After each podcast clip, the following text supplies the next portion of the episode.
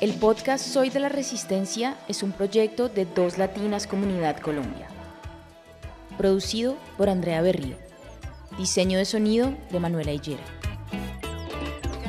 Dirigido y conducido por Gina Borré. Conduce Gina Borré.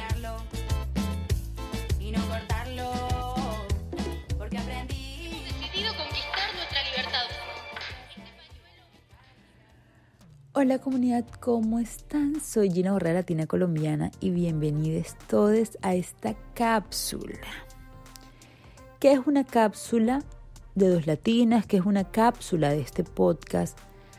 Pues es una grabación corta que escucharán por este medio de vez en cuando y que responde y que es el resultado de alguna idea, crítica, cuestionamiento, sentimiento, que nos venga taladrando la cabeza, el corazón, que nos haga vibrar tanto, tanto, tanto, que no hayamos podido esperar hasta el próximo episodio, sino que nos lanzamos antes a ponerlo en palabras.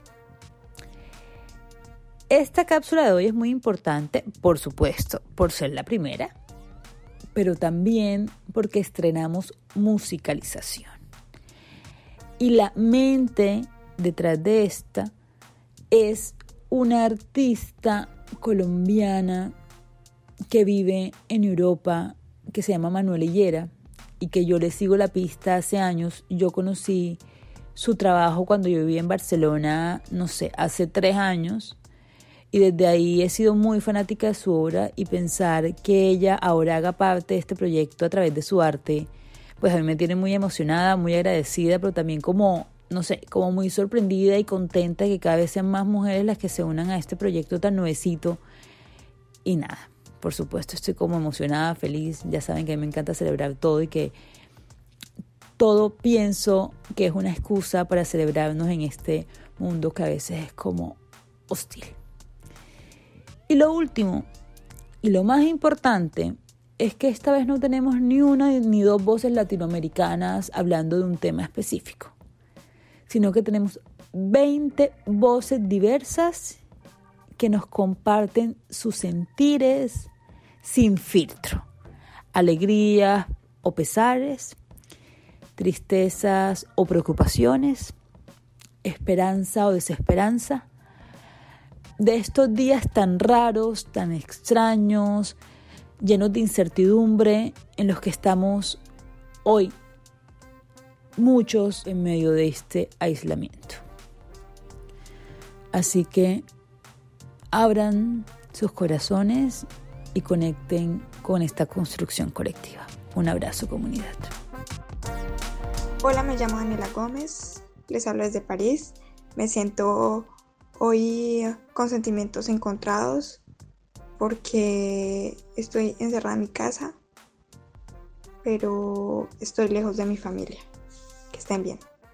Hola comunidad, mi nombre es Julián Frida y como persona queer hoy me siento preocupado por las diferentes adversidades que pueden estar viviendo las personas de la comunidad desde la realidad de sus casas. Sabemos que para todos no es lo mismo y no todos contamos con los mismos privilegios. Entonces la invitación es a los miembros de la comunidad y a los aliados a reiterar nuestro apoyo entre todos. Así sea con una simple pregunta de cómo estás. Yo, Valentina Vuelvas, me siento hoy angustiada porque mm, creo que después de todo esto que estamos viviendo, las personas no creo que vayan a ser tan conscientes de cambiar y, y, darse cuenta de los problemas que está teniendo el mundo. Y también siento mucha angustia por las personas que están necesitando mucho en estos momentos.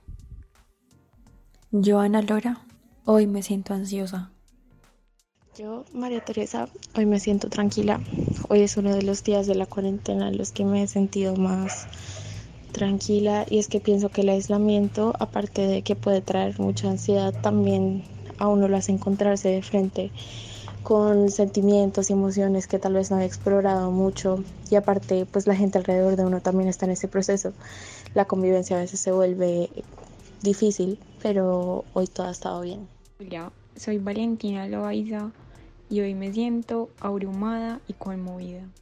Hola, mi nombre es Janet y soy médica y estoy, me siento asombrada por la forma en que el gobierno está manejando el 99% de los problemas del país para manejar únicamente y exclusivamente el COVID-19. Cuando salgamos de esto vamos a estar en peores condiciones de salud pública de lo que estábamos. Además, algunos empleadores están aprovechando para sobreexplotarnos a unos y echar a otros. Yo, Silvana, me siento hoy agradecida.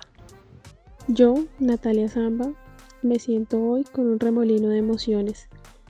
He pasado de estar triste, desesperanzada, frustrada, ansiosa, a estar tranquila e incluso feliz. Hola, mi nombre es María Alejandra Iregui y me siento afortunada de estar rodeada de tantas personas generosas. Gracias. Yo, Laura Rincón, me siento hoy agotada. Yo, Edgar Carrascal, me siento hoy en conexión con mi ser interior y mi focus creativo. Yo, Juanita Escobar, me siento hoy con ansiedad de conocer a mi bebé en medio de este caos. Sin embargo, me siento también fuerte y valiente.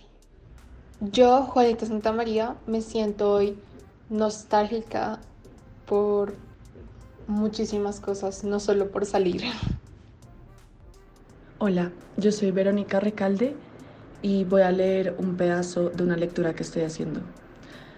Uno de los momentos más interesantes de la conferencia de Judith Butler fue cuando señaló que la filosofía no es un lujo, sino nuestro derecho a pensar, lo que sugiere que la filosofía es intrínseca a la democracia. Yo, Julián Dietes, me siento hoy cansado. Hola, soy Mónica Montenegro y hoy me siento muy, muy pensativo. Eh, tuve una noche un poco complicada con mi pareja, con mi hija. Mm, y ya, me siento muy pensativa como por lo que vendrá, eh, pero también tranquila. Confío en que, pues, en que todo va a estar bien. Yo, Camila González, me siento hoy reflexiva, donde desde mi posición me cuestiono a mí misma y a mi entorno. Yo, Catalina Ruiz Ovalle, me siento hoy con el orgullo corriéndome por las venas y con la historia gritando, revolucionando y haciendo eco en mi boca. Hola, soy Jimena Nieto y hoy me siento ansiosa. Mi nombre es Andrés Ribón y hoy me siento con mucha fe y esperanza de que hay algo muy bueno que está por venir, no solamente para mí, sino para todas las personas que me rodean y para la humanidad en general. Creo que es un momento donde estamos siendo llamados a estar más pendientes de los demás y a no velar solamente por nuestros intereses, sino por el bien de todos. Eh, bueno, comunidad, llegamos al final de nuestra cápsula. Una cápsula para mí muy diciente y además transformadora, un registro de cómo nos sentimos en medio de este proceso eh, de la diversidad de sentimientos, de la diversidad de pensamientos. Eh, y esto nos demuestra que no hay una sola forma de atravesar esta situación o cualquiera, ¿no? Pero esta en particular porque no la imaginábamos. Por lo menos la mayoría, pues no, no hay una forma de decir, bueno, yo no creo nunca en totalizar, ¿no? Pero la mayoría estoy segura que no estábamos preparadas para esto. no sé qué podremos sacar de verdad. Eh, no sé qué podremos sacar de todo esto, siendo esperanzadora eh, una nueva realidad, pero una nueva realidad que se acomode a, eh, a, un consumo dentro de los límites del planeta, pero una sociedad más empática, pero esa empatía que se, que se demuestre en acciones, porque nada sirve la empatía que no se materialice, de buenas intenciones no vive el mundo y no se quita la pobreza. Ojo con el contenido que se consume, ojo con proliferar el fatalismo, vayamos a fuentes oficiales, eh, selección de las cuentas que consumimos, eh, esos discursos totalizantes de solamente hay una forma y una realidad posible y asertiva de atravesar esta pandemia, me parece peligroso. Eh, no todos tenemos que estar haciendo ejercicio, no todos tenemos que estar leyendo a mil, eh, no todos tenemos que estar organizando el closet, cada una atraviesa como puede y de la mejor manera. O sea, estamos en la mitad de una pandemia mundial, esto no es un, esto no es un concurso de hiperproductividad. Em, hay un término que yo utilizo y he utilizado un montón y es que la romantización de la cuarentena es un privilegio de clase y sí. Eh, y con esto me refiero a que a que existe otra realidad posible que mientras nosotras podemos estar en casa lavándonos las manos porque tenemos agua potable o, tenemos techo, existe un montón de personas que no tienen ni agua potable, que no tienen dónde resguardarse, un montón de trabajadores informales que están llegando a casa sin la producción de sustento diario, eh, una cantidad de personas que no tienen plata para pagar los pagadiarios, eh, que el sistema está colapsado, es la realidad. Eh, que si normalmente el Estado no puede responder con todos los derechos sociales y económicos, ahora imagínense en medio de esto. Eh, pero claro, cuando hablo de romantización de la cuarentena, tampoco excluye cómo nosotras de, de nuestros hogares eh, pasamos esto y tampoco es una crítica a eso. Es decir, ojo, si bien cada uno atraviesa es estar abiertos y entender que existe otra realidad posible y que en esta pandemia sí, los más afectados siempre es las comunidades precarizadas. Que ojalá podamos tener apuestas políticas a través de la donación, no a través de la caridad, porque a mí, bueno, yo no creo en la caridad, además me parece un ejercicio supremamente vertical y, sí, y violento también. Sí, donativos, pero que además resignifiquemos qué es el donar, ¿no? Entendamos por favor el donar como una apuesta política que reconoce que no todos estamos eh, en la misma situación para atravesar este proceso de todos.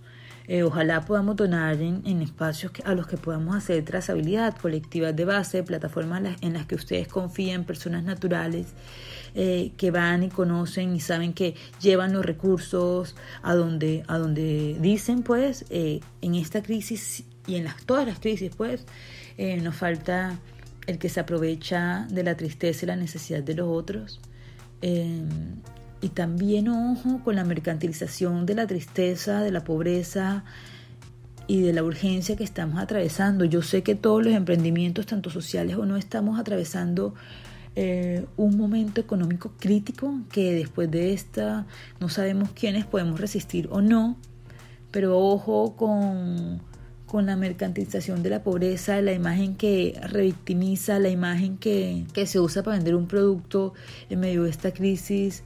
Eh, también tenemos que empezar a tener un consumo crítico eh, de todo lo que consumimos, no solamente lo material, eh, las redes sociales, el contenido digital, lo que escuchamos. Y nada, comunidad, es eso. Cierro con eso. Eh, nuevamente un abrazo.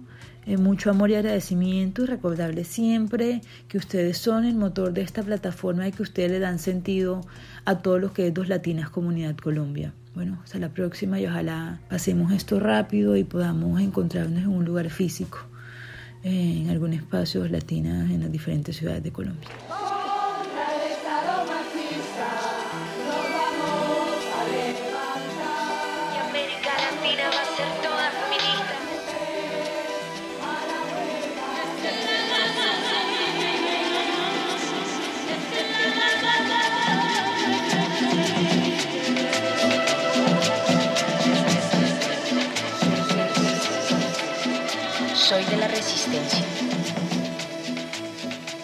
El podcast Soy de la Resistencia es un proyecto de Dos Latinas Comunidad Colombia. Producido por Andrea Berrío. Diseño de sonido de Manuela Hillera. Dirigido y conducido por Gina Borré. Conduce Gina Borré.